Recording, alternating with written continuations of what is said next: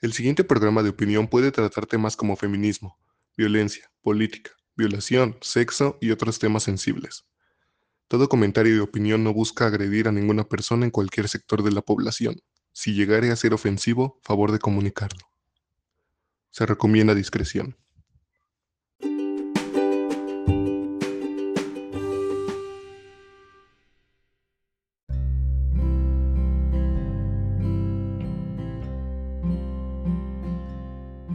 Bienvenidos nuevamente a Ellas Mandan. Después de dos semanas de inactividad, es por fin este lunes tenemos entrevista y tenemos, bueno, regresaríamos a la programación normal de capítulo todos los lunes. hubo una pausa rápidamente, les comento que pues uno, como persona pues tiene problemas también y tiene algunas cosas que solucionar, tanto mental, físicamente y cosas así. Entonces por eso hubo esta pausa, entonces una disculpa de antemano. Bien, según el INEGI, un promedio de 33 mujeres por cada 100 son madres solteras. Es decir, nos encontramos en una realidad de un 72% de mujeres que tienen hijos en la soltería. Esto debido a violaciones, eh, embarazos inesperados y que siempre llega un hombre que nada más embaraza y se va. Y no se quiere ser responsable de su error. En un México con esta realidad tenemos una red social que se plaga de memes el, el tercer domingo de junio, el Día del Padre, burlándose de las madres solteras, debido a que muchas de ellas tienden a enaltecerse, a presumir que gracias a su lucha, gracias a ser mujeres inalcanzables, incansables en buscar trabajo, buscar el, el, pan de cada día para sus hijos son madres luchonas. Esta frase es utilizada para burlarse de ellas. Bien, ponte a pensar un poquito. Eh, ¿Por qué te burlas de una madre soltera que ha logrado sacar adelante a sus hijos y que está orgullosa de eso? ¿Por qué no se lo aplaudes? ¿O por qué no te detienes un poco a pensar la realidad que ellas pasan y lo difícil que es? Porque a lo mejor tú en tu sillón cómodo no podrías hacer ni la mitad de lo que ellas hacen para tener este sustento para sus hijos. Burlarte de ellas es lo más estúpido del mundo. En vez de eso, en vez de burlarte de ellas, ¿por qué no empiezas a burlarte del hombre que no tuvo el valor, no tuvo los pantalones, ni tuvo que, que fue un cobarde total al embarazar a una mujer y dejarla y no hacerse responsable? ¿Por qué no empiezas a burlarte de ellos, a recriminarle a ellos en vez de burlarte de ellas? Bien, eh, la siguiente entrevistada viene con honores, bombo y platillo y vamos a dejar que ella nos cuente su historia. Bueno, la de la voz es Mónica Álvarez Limón. Eh, podría decir cualquier este, profesión, bueno, yo me enamoré de la locución y eso, eso, este, no solo fue mi profesión por mucho tiempo, sino también fue mi forma de sustento.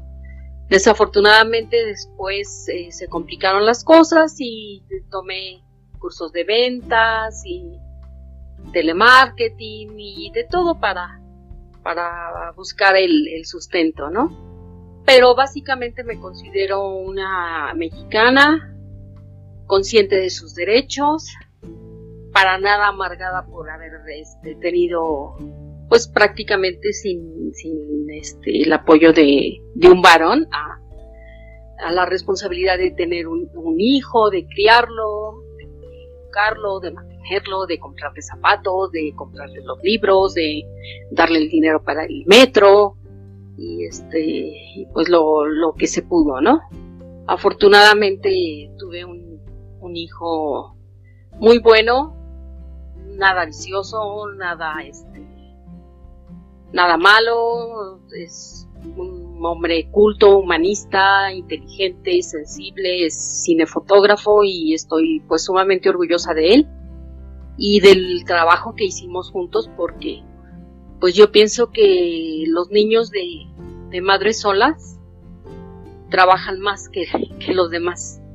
Y, y actualmente eh, te hizo la, la orgullosa abuela de un, de un pequeñito por ahí. Oh, sí, eh, después de muchos años de espera, eh, de hecho me había dicho que no, que no iban a tener un, niño, por pues sus razones, ellos eran de, otra ideología o de otras ideas y finalmente pues la naturaleza se impuso y, tenemos a un niño pues del cual estoy también muy muy orgullosa y satisfecha. Desafortunadamente te digo no no convivo con él tanto como quisiera porque pues son muchos kilómetros, él se fue hasta la orillita del país y yo estoy en el centro, en Querétaro. Pero a lo lejos veo y me sorprendo lo, lindo y lo listo que es. Así es. ¿Eres feminista? Fíjate que no, no me considero feminista porque eh, yo me considero eh, una mujer de izquierda en el que antes que, buscar eso de la equidad de género y todas estas cosas que respeto y que entiendo y que, me parece muy importante, a mí lo que me, me parece más importante es el tema de los derechos políticos.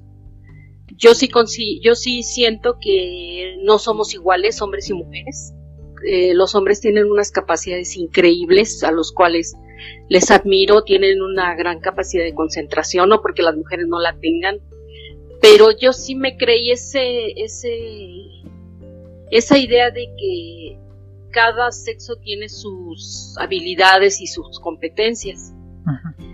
Y ah, de alguna manera he disfrutado mucho mi, mi feminidad que no feminismo este, sí me gusta contar con un varón en la casa. Yo tuve el apoyo de tres hermanos y un papá.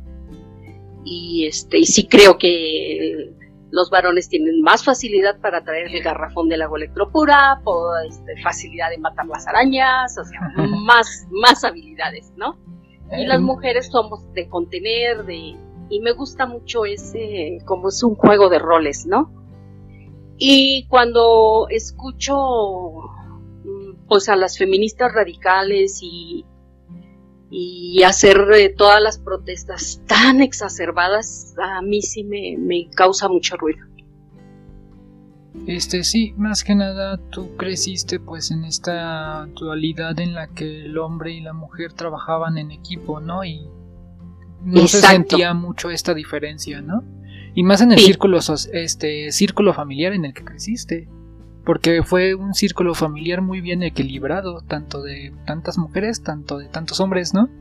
Sí, y fíjate que, que mi papá eh, en, una época fue muy este, irascible, era enojón, era autoritario y todo eso, pero porque él como que le vino la diabetes y eso, entonces pues un diabético no controla sus niveles de químicos, ¿no? Ajá pero mi papá nunca fue para decirnos, tú no le haces el libro, tú no vayas a la escuela. Mi papá fue de impulsarnos, de hacernos mujeres seguras, mujeres de trabajo. Este, a mí me mandaba de 12, 13 años a la colonia Roma a comprar sus refacciones porque él era técnico en calderas. Y me decía, ¿te vas? Y le decía, ¿cómo llego ahí? No sé, tú sabrás. Entonces el salir a la calle y manejarme en una ciudad eh, tan grande como la Ciudad de México a esa edad, a mí me hizo muy fuerte. Yo fui siempre a escuelas muy lejos de la casa, yo me sabía manejar muy bien en el transporte público, yo nunca permití abusos, o sea, que te acosan, que te... Todo eso pues es inevitable, ¿no? Por el machismo y por, por esa idea que tienen los hombres de que, de que tienen el derecho de molestar a una mujer o sentirse con el derecho, ¿no? Pero este, yo siempre supe cómo defenderme, cómo contestar. y o, tuve mucha suerte de que no encontré un depredador y afortunadamente mi, mi, vida escolar y laboral fue siempre salir a la Ciudad de México y moverme como pez en el agua. Sin coche, eso sí te digo, el transporte público, ahí es la ahí es la escuela de la vida de la supervivencia. Yo sé que ahora en los últimos en la última década hasta las mujeres fuertes corren peligro en la calle. Entonces eso, pues sí me tiene eh, espantada y preocupada. Yo y ocupada porque como dices, ¿no? Tú que creciste con todos estos valores de que se te veía como igual, o sea, no, no eras más ni menos que tus hermanos, sino que se te veía como igual, ¿no? Y, Así es. Eh, ver lentamente como en algunos sectores de la población no pasa eso, sí es preocupante. Sí, que sí, que sí te voy a decir que en la casa sí nos decían, sírvele a tu hermano, porque el muy inútil no se podía servir su sopa, ¿verdad? Pero este, son habilidades que a mí me han servido incluso para el trabajo. O sea, el saber ser un, este, adulto eficaz que resuelve sus problemas, que mantiene su habitación aseada, que este, asea hasta las, las habitaciones de los demás y todo. Son cosas que a mí me, me gusta hacer, me gusta tener esa destreza. Yo no sé si haya hombres que, que ya lo hayan probado y que les guste, ¿no?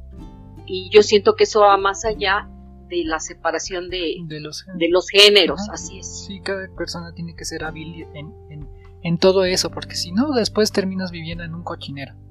Así es. Así es. estudiaste en la UNAM comunicación. Estudié sociología. ¿Sociología?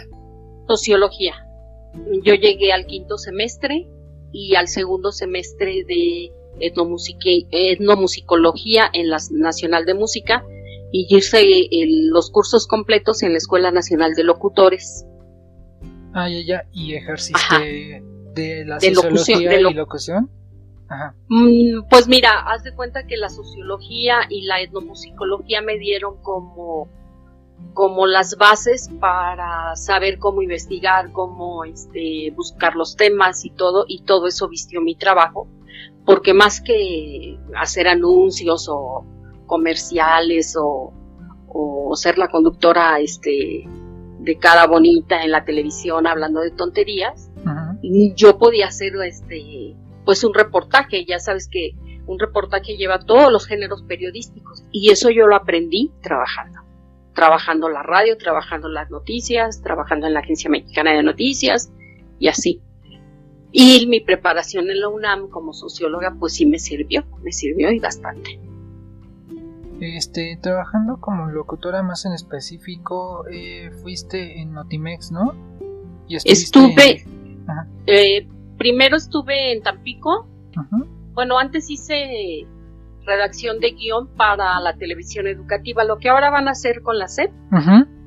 Eh, yo lo hice ya con este, con un maestro que tenía eh, la transmisión de, de, programas de telesecundaria. Y era este mecánica automotriz, que yo no sabía nada, pero lo supe hacer, supe hacer mis guiones y ya después me fui a Tampico y allá entré en noticias y a, sudar la gota gorda porque no sabía yo nada de, de, ser reportera ni nada de eso, pero pues trabajando se aprende. Trabajando se aprende y, muy curioso porque a mí me dieron la fuente, Secretaría de Marina, Secretaría de, Aduana Marítima, este, pesca, o sea, todo lo que una muchacha de la Ciudad de México, que no hay mar, no sabe, pero allá fui y lo aprendí. Y lo curioso es que yo reporteaba con un muchacho que venía de Bolivia y dijo, como que nuestros jefes están un poco perdidos, dice, porque Bolivia no tiene salida al mar y la Ciudad de México tampoco y nos mandan a estas fuentes. Pero bueno, la hicimos y luego ya eh, me vine a, bueno, me regresé a Ciudad de México porque básicamente allá estaba mi hijo, eh, este, eh, con mis padres, con mis hermanos, que... Sí, tuviste que irte a Tampico dejando a... Me tuve que ir a Tampico para, para poder este, adquirir experiencia, porque no te dan trabajo, porque no tienes experiencia y no tienes experiencia porque no has trabajado. Y dejando a Iván acá con mi abuelita y... La mitad y la mitad del tiempo, sí. Sí, unos meses sí lo llevé y incluso estuve en guardería y todo, pero ya una vez que lo llevé a Ciudad de México ya no lo pude ya no lo pude este, tener porque tuve doble turno y luego pues siempre me, ha encantado el teatro y entré al grupo de teatro y pues estaba yo todo el día ocupada. Y, ya después cuando, cuando regresé a Ciudad de México tuve la oportunidad de trabajar en la presidencia de la República en la unidad de, información de medios a provincia de, de López Portillo. Entonces tenía yo todos los recursos para desarrollarme en la carrera periodística porque pues tenía yo todos los audios, todo el, todo el material, todos los equipos, ahí es donde yo realmente siento que aprendí y eso me permitió pues eh, trabajar ocho años en Notimex y luego en Radio Chapultepec y hacer este trabajo de doblaje y pues todo lo que pude hacer en la radio y me encanta.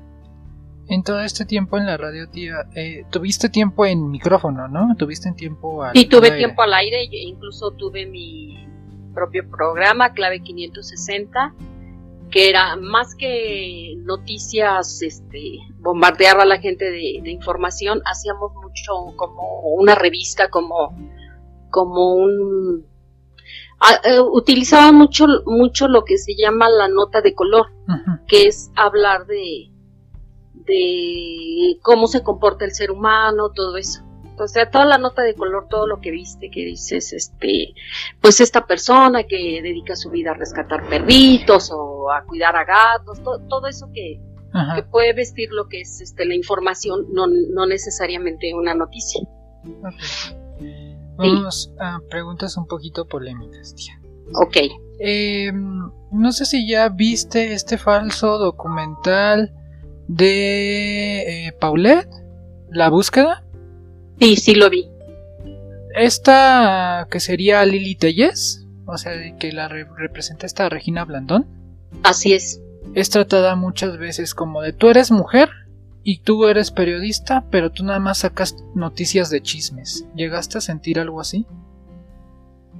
Bueno, sí, en algún momento, este, en Radio Chapultepec, cuando yo, cuando yo dejé Notimex, en Notimex la gente era mucho de radio educación, de radio universidad, o sea, tenían esos otros trabajos y nuestra tendencia era completamente de izquierda, ¿no?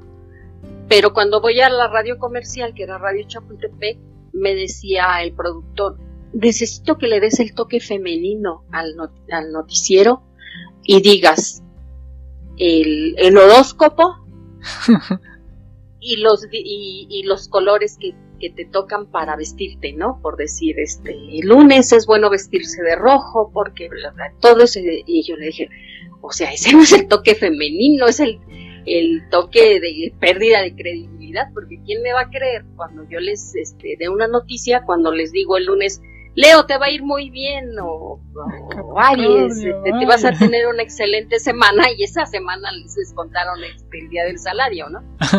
Entonces, pues sí. O sea, ese tipo de cosas me divertían mucho y pues si te digo, siempre, siempre fue así como muy peleonera, más que todas esas frases que dicen aguerrida y guerrera y todo eso. No, no, no, yo siempre fui peleonera de, de verdad, en serio. Em, dime, como, como periodista de pues política en Notimex, Tienes una anécdota, ¿no? Por ahí de, de, que alguna vez quisieron censurarte y hasta ya te habían subido una camioneta. Bueno, eh, nos llevaron a mi equipo de redacción porque estábamos hablando, no me acuerdo si eran noticias del sindicato, del sindicato de trabajadores o algo, que dijeron ese tema no se toca y nosotros dijimos, ¿por qué no? Si son temas que se hablan en la Secretaría del Trabajo, que la Secretaría del Trabajo es un este eh, eh, es una institución oficial federal de México, ¿por qué no se va a poder hablar de eso? Entonces, como metimos información sobre eso, nos mandaron este a llevar que nos iban, nos habían subido a una camioneta, supuestamente para que nos diera miedo y nos iban a llevar a gobernación. Pero en el camino, como nos vieron que íbamos así como muy, pues o sea, ¿cómo nos van a prohibir decir eso y nos van a llevar a que nos asusten por, por algo que es oficial? O sea, no estábamos hablando de desaparecidos, políticos, no estábamos hablando de, de este, grupos clandestinos, estábamos hablando de un sindicato registrado. Entonces, pues como que a la mitad nos soltaron. ¿Llegaste a sentir el miedo de que te fueran a hacer, no sé, una desaparición forzada o algo? Pues fíjate que en ese entonces éramos un equipo muy, muy integrado. La verdad, este, puros compañeros de una pieza. Entonces yo, yo vi que ellos muy valientes, este, no bajaron la guardia y pues yo igual con ellos, ¿no? Pero sí dices, tanto que se oye, tanto que se escucha que, que hay este tantos periodistas que asesinan, que desaparecen y todo, pues sí te da, sí te da el temor. Y en ese momento como madre soltera, ¿qué sentías? Pensando que, que mi primo y este Iván... Mm, sí, ese siempre ha sido este pues mi motor porque incluso en algún en algún momento tuve la oportunidad de de poder ser corresponsal de guerra, que es el sueño de cualquier periodista, sea profesional o no. Pero yo sí lo medí. Dije, yo voy allá, porque era en Centroamérica, y yo voy allá y ya, ya no voy a valer nada porque ahí los asesinaban como, como cualquier cosa, impunemente. Y dije, pues mi hijo se va a quedar huérfano, aunque esté protegido por la familia, pero no, o sea, y aparte yo no puedo, no podía yo estar sin, sin el niño, ¿no? Hay chavas que, que entregan su vida y, los hijos pues este, cuentan con una red de apoyo y todo. No, yo no podía estar si no iba yo por mi hijo a la salida de la escuela y así yo las tareas. O sea, yo siempre vi que eso era muy importante, mucho más importante para mí que todo lo demás. Pero sí, este, a lo mejor sí me dio temor, pero ya pensándolo dices, no, pues es que tienes tus prioridades, ¿no? Y una prioridad para mí siempre ha sido ese hijo. En esos momentos, en todo esto de pues de viajar a Tampico y luego regresar a la Ciudad de México y trabajar en radio, ir de aquí para allá y de allá para acá, ¿qué, qué, qué, qué tan complicado era para ti como madre dividirte entre madre y periodista? Eso es muy, muy duro, muy, muy duro porque este, pues siempre estás dividido entre que quieres seguir y hay noticias que pues no terminan el turno, o sea, siguen. Hay cosas que, que quieres seguir y sale tanta información, pero dices, pues no, porque tengo que ir por el niño a la escuela, ¿no? Y, y, si no voy por él a la escuela, pues a lo mejor se van a dar cuenta hasta una hora después que no, que no llegué, no sé. Entonces, esa etapa es muy dura, muy, muy dura, este, para cualquier mamá, si trabaje en un supermercado, sea doctora, sea enfermera, que ahorita están, pues ellas confinadas y los hijos, pues creo que tienen dos, tres meses sin verlos, pero este, pues son cosas de la, del trabajo, ¿no? Yo tuve la suerte de que me metí en las redacciones precisamente para tener un horario ordenado, porque el que es reportero en la calle no tiene horario. Entonces ahí quien se queda colgado pues son los hijos. Y como, bueno, como mujer sentiste eh, justo que tú estuvieras fletándotela en doble vida como trabajadora, como periodista y como madre, mientras el progenitor andaba muy campante por ahí. Pues mira, como me enteré que no andaba tan campante, porque si algo sabe hacer ese cuate son niños, entonces, pues él, eh, o sea, yo tenía la bronca con uno. Y, fueron los años más luminosos, más bonitos de mi vida. Eh, ir por un niño que es este que es inteligente, que es listo, que es este eh, talentoso, ir por ir a las clases de artes plásticas y todo, yo creo que yo la disfruté más que ese cuate a sus hijos porque ese pues tiene muchos hijos y, y había que trabajar todo el día y jalar mucho dinero o poco dinero, no lo sé. Entonces, pues, mira, una vez que la persona se fue, o sea, dije, ah, no cuento con este, adiós, bye. eh, ¿Para qué? Pues tú luchaste para pues hacer todo por tu hijo y darle la vida que tiene, Así darle es. toda la educación que tiene y, sabes que era muy, muy importante para mí Ajá, que, que mi trabajo fuera siempre honesto. Yo nunca recibí chayote, yo nunca recibí sobornos, ni prebendas, ni como le decíamos este, en la radio, la payola, que te pagaban por decir tal o cual cosa, nunca. Entonces mi trabajo que hice fue, yo escribía lo que quería, hacía los reportajes que me gustaban, este, nadie me pagó, nadie me obligó, nadie me dijo di esto, di aquello, y si me lo decían pues me defendía, ¿no? Y este, eso era muy importante para mí, que mi trabajo fuera muy honorable, de, por ejemplo, no hemos llegado a la parte en la que me pregunte si, si tuve galán o no tuve galán. Obvio sí, Sí, obviamente. pero, pero para mí sí era mucho, muy importante. O sea, nunca me ha importado lo que digan los demás, pero sí me importa lo que diga mi familia y las versiones que le llegaran a mi hijo. Entonces yo cuidé mucho, mucho eso. Mi hijo nunca me vio con una pareja, nunca conoció ningún galán. Y este, pues eso a lo mejor fue un error, porque al final del, tiempo, pues este, me acostumbré tanto a estar sola, que pues que estoy sola, ¿no? No sé qué tan bueno sea o qué tan malo, pero créeme, yo he disfrutado mucho estar, estar este, en mi casa, con mi hijo, con mis sobrinos, este, con mi madre, que es, ahora es mi prioridad, y pues es, aquí estoy. Pues principalmente de, de eso, ¿no? Eh, vendría siendo un poco de qué también, qué clase de persona eran los galanes que tuviste, porque pues por alguna razón fueron. Pues fíjate que no por nada, pero puro, puro este producto premium. Porque todos, este, bueno, ni, ta- ni, ni, ni- ni hablemos de, de números, bueno, eh, los sujetos en cuestión o el sujeto en cuestión, pues eran cultos, eran inteligentes, eran del medio periodístico, todo eso, pero eh, revolver una cosa con otra nunca se me hizo fácil porque, pues no, o sea, yo tenía mi, mi este, relación con mi hijo tan padre que meter un padrastro que a lo mejor esté de mal humor o que no esté de acuerdo con que lo consienta o que no esté de acuerdo con que pague las clases de artes plásticas o así.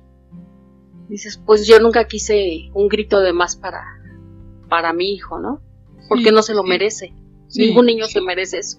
Sí, que llegara este un extraño a involucrarse ya en la relación que hay entre madre e hijo y aparte, pues por lo que me has contado a lo largo, pues eran un equipo tú y, y mi primo. Así es. No, y déjame decirte que eh, sí, sí hubo alguien que me puso a dudar así como que sí, sí lo intento o no lo intento. Pero una frase me lo puso de cuerpo entero. Y dice, ¿por qué lo tienes en escuela particular? Porque le pagaba yo su, su colegio inglés, ¿no? Para que supiera inglés precisamente. ¿Por qué lo tienes y este y le pones el transporte escolar? No, mándalo en camión, yo me iba en camión.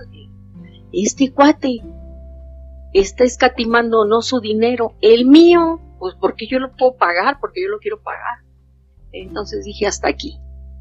Y, por- y porque es mi hijo y es el, el que yo estoy criando. Exactamente, exactamente. Porque es el que me cuesta a mí, ¿no? Ah, exactamente. El que, ¿A ti que te afecta o qué? Sí, sí. Iba a querer que de ese dinero lo le dieras a él, ¿no? O lo, o A lo lo mejor, a lo mejor no era tanto el dinero, sino que decía, ay, qué chiqueado lo tiene. Y pues sí, algo hay de eso, ¿no? Pero bueno, Ya. ya está. Ya está. eh, a mí me salió bien, o sea, te digo, me salió un buen hijo, es un hombre responsable, es un hombre inteligente, es un hombre culto, y yo siento que eso es una gran inversión, porque cuando puedo platicar con alguien de forma inteligente es pues con él y con un sobrino que tengo por ahí, Ah, sí, ya sé. Es, es un poco listo. ¿Un poco? Ajá, no va. Oye. Oye, oye, sí, muy listo. Eh, Eso me da, me da mucho orgullo contigo. Gracias, tía. Eh, para complementar un poco esto de ser mamá soltera, Sí, cuando te llegas a encontrar comentarios, que es más o menos el tema inicial, eh, de que se burlan de las mamás solteras y ponen las mamás luchonas, ya van a empezar a sentirse mamás y papás al mismo tiempo y licuadoras y abogados y esto y se burlan. Ah, ¿Tienes algún comentario, algún enojo, algún algo para esas personas? sí, sí, por supuesto. De hecho, pues eh, en los últimos años sí es visible el trabajo de las mujeres. O sea, eh, ya se reconoce que, que es muchísimo trabajo el de la casa antes, el, el trabajo de, de estar en la casa con, con los niños. Decían, pues si tú no haces nada, dices, oye, lo hago todo, lo hago todo porque estoy creando un entorno, este, una estructura, un, este, un orden, este, eh, unos horarios, todo eso cuesta mucho trabajo, es un trabajo muy difícil ser mamá. Entonces ahora que ya es visible y que aparte se burlan de eso, dices, pues tantita, tantita mamá, ¿no? Sí, ponte tantito en mis zapatos, a ver, ven, agarra en la los jerga. zapatos, o sea, mi- aparte de eso, eh, yo sé que yo tuve, eh, tuve trabajos muy padres. eh, en la radio, pues siempre es una cosa muy, muy, muy disfrutable. Este, aun cuando tengas rigor, aun cuando tengas horarios, aun cuando hay veces en que te estás este, desmoronando y tienes que sacar el noticiero al aire. Pero pues es, así son los trabajos, ¿no? Cualquier trabajo que me menciones, pues así son. Pero tuve trabajos muy, muy bonitos. Hay mujeres que tienen trabajos horribles, con jornadas larguísimas, en condiciones este, muy difíciles en la casa, deplorables, con este, sin, sin servicios, sin drenaje, sin agua, este, viviendo hasta Chimalhuacán o, o hasta la salida a Huixquilucan y, y trabajar en el sur de la Ciudad de México. Entonces es, es muy difícil. Todavía llégale a la casa porque el niño Ya- o sea, la doble jornada, doble jornada o triple jornada. Así es. Si hay mujeres que tienen dos trabajos. Mi mejor amiga tiene a veces hasta tres trabajos. Yo, O sea, el de la mañana, el de la tarde y todavía hace este, extras este, vendiendo por catálogo y, este, y, haciendo flanes y todo, y de la casa y criar a sus hijas y educarlas y apoyarlas ahora con los nietos. O sea, hay mujeres que no se la llevan nada fácil, que son madres solas y, au, sí, sí necesitarían más comprensión, más apoyo, más estructura, más este programas de, de atención para ellas. Sí, y como para que lleguen dos este monoguillos, monaguillas por ahí, bueno, no sé Sí. cómo decirle, a burlarse de ellas, pues es, oye, ponte tantito en sus zapatos, intenta hacer eso, te estás muriendo de la flojera, porque son las generaciones que se burlan de eso son las generaciones más flojas del mundo. Así Intenta es, hacerlo, no, te mueres. así es. No, yo te mencionaba lo del transporte público porque una cosa que yo hacía siempre cuando transbordaba en el metro Garibaldi de la Ciudad de México, que yo extraño mucho eso y me se ríen mucho de mí que dicen, ¿cómo puedes extrañar eso? sí se cuando extraña. estás haciendo cuando estás haciendo el transbordo y volteas al cruce de, de la línea B con la línea que va a este Constitución de 1917 ajá y ves esa cantidad de gente moviéndose con prisa con destreza con este con, con una actitud de voy voy voy este a mi trabajo voy a esto esas son las vitaminas que mantienen funcionando una ciudad tan extraordinaria como la Ciudad de México. Esa gente es la que merece todo.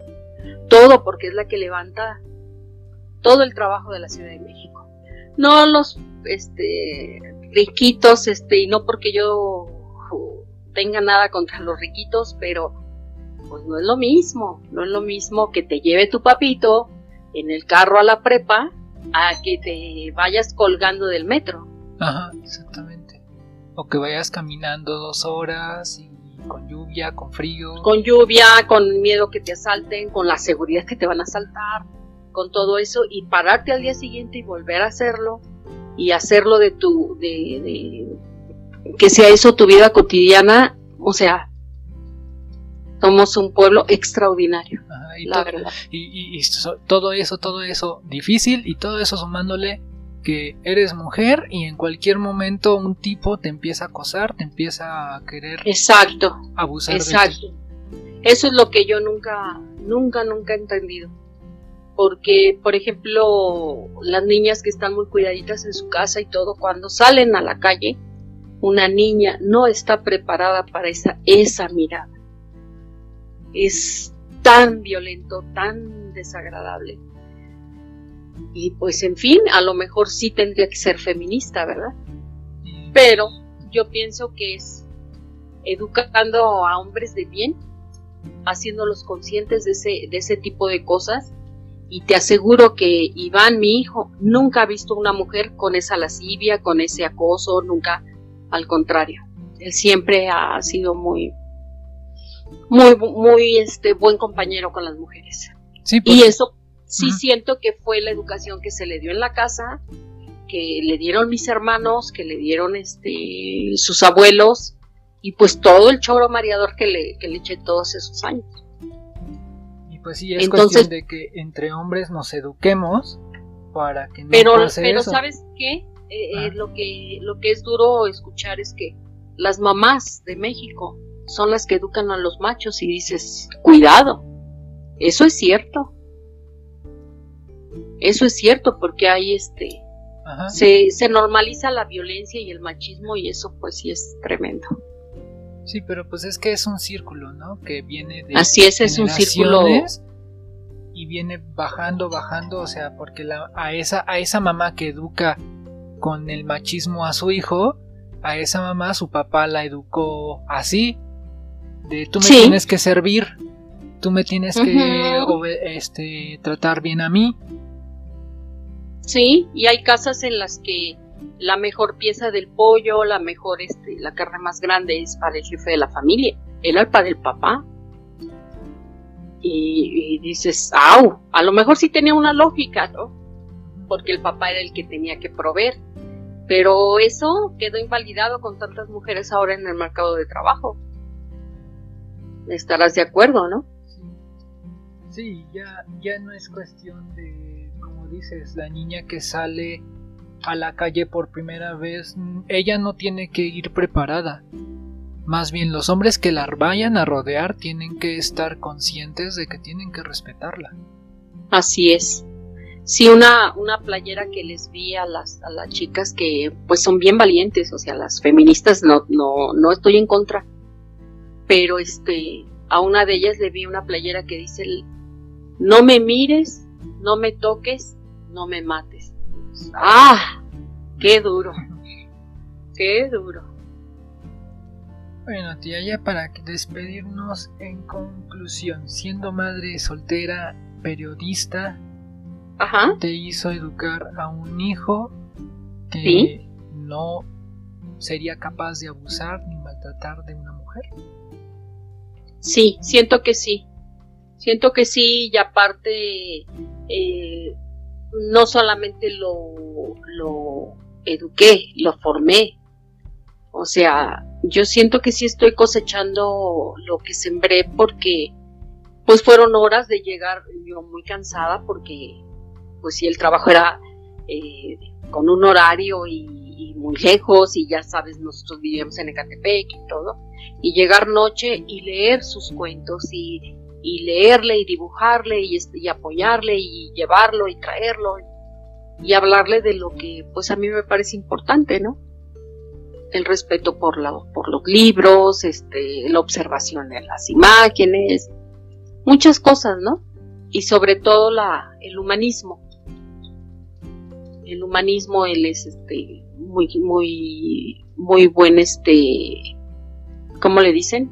Mm, porque no es amo. No, eh, los que son muy buenos con los animales. Ah, animalista. animalista o, vaya, es muy, muy protector de los animales, de los animales, de ahora que vive en frontera, es muy consciente de los migrantes y lo que puede hacer apoya. O sea, vaya, es, es una persona progresista, ¿no? Y solidaria. Entonces sí, sí pienso que eso, eso lo trabajamos. Yo lo trabajé con él desde chico. Y además, eh, por último, tía, eh, a tu experiencia como periodista de tus años en, en, radio, actualmente, ¿qué le falta o qué necesita el, el periodismo en cuanto a esos temas?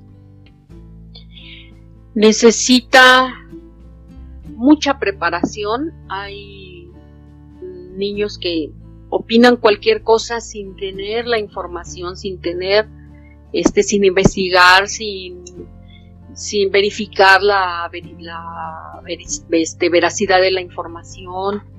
Este, no sé si falta mucha preparación. Sí pienso que hubo cosas que nos hicieron mucho daño la, televisión tan, tan este, superficial que nos dieron por mucho tiempo. O sea, tan solo compáralo con la juventud que había en 1968. Mm. O sea, los muchachos realmente querían transformar su realidad para mejorar, para, para que hubiera mejores condiciones de trabajo para, para la, este, la clase obrera, para que hubiera este, libertad de expresión, muchas cosas. Y ahora, pues muchos jóvenes, no sé, a lo mejor este, es brecha generacional, pero yo los veo tan huecos que pienso que eso es lo que le faltaría, que es lo que le faltaría un rigor y, una preparación. Y sí, más noticias mejor informadas. Así es. Mejor preparadas. Así es. Claro que muchos muchos este, jóvenes que, que, traen esa idea de hacer cosas muy buenas y todo, pues llegan y, y, en los medios pues hay línea, hay, hay este, te ordenan decir tal o cual cosa, no le hagas caso al doctor Gatel, todo eso. Ah, y actualmente, no sé si viste, bueno, que, que, que casi no sigues a TV Azteca, pero en TV Azteca en el noticiero de las mañanas cambiaron a Jorge Zarza una, una cátedra de, de los noticieros de TV Azteca y pusieron a dos, tres chavillos, creo que hasta más chicos que yo y son un horror, no los soporto. Sí, o sea, venga la alegría y hoy y todos esos programas en los que ves hacerse simpáticos a los conductores sin caer en gracia porque no tienen nada adentro ni de, ni de intenciones, ni de capacidad, ni de información, o sea. y eso le dan a la gente. Porque nada más son productos para leer teleprompters. Sí, y porque supuestamente son guapitos, o, o sea, no, no, no, no. Pero bueno. Bueno, tía, eso sería todo. Eso sería todo. ¿Algún saludo, alguna petición, algo? una petición, pues a ver qué, qué día te dejas este, venir para acá. Querétaro está muy bonito, no lo conozco todavía porque cuando ya lo iba a conocer, pues entró la pandemia, pero bueno, está muy bonito Querétaro. Tía. Y una petición, pues que realmente sí sigamos lo, lo que nos dicen las autoridades sanitarias y no politizar el, el asunto del, del COVID porque pues es algo que sí, que sí está. Muchas gracias y nosotros nos vamos sin nada más que pedirles que sí, se cuiden mucho, ya casi salimos de esta, ya casi. Y pues que escuchen los podcasts, escuchen a las mujeres que están aquí. Como acaban de escuchar, una mujer que ya está en su etapa de abuela. ¿Cómo puede ser que aún sigamos teniendo personas que quieran burlarse y desmeritar un movimiento que nos beneficia a todos. Y que hay soluciones y que hay una manera de vida correcta para hacer que este mundo funcione correctamente. en donde no nos dañemos unos a los otros y principalmente las mujeres puedan salir tranquilas a la calle. Yo soy Artuseiro, nos vemos en la próxima. Bye.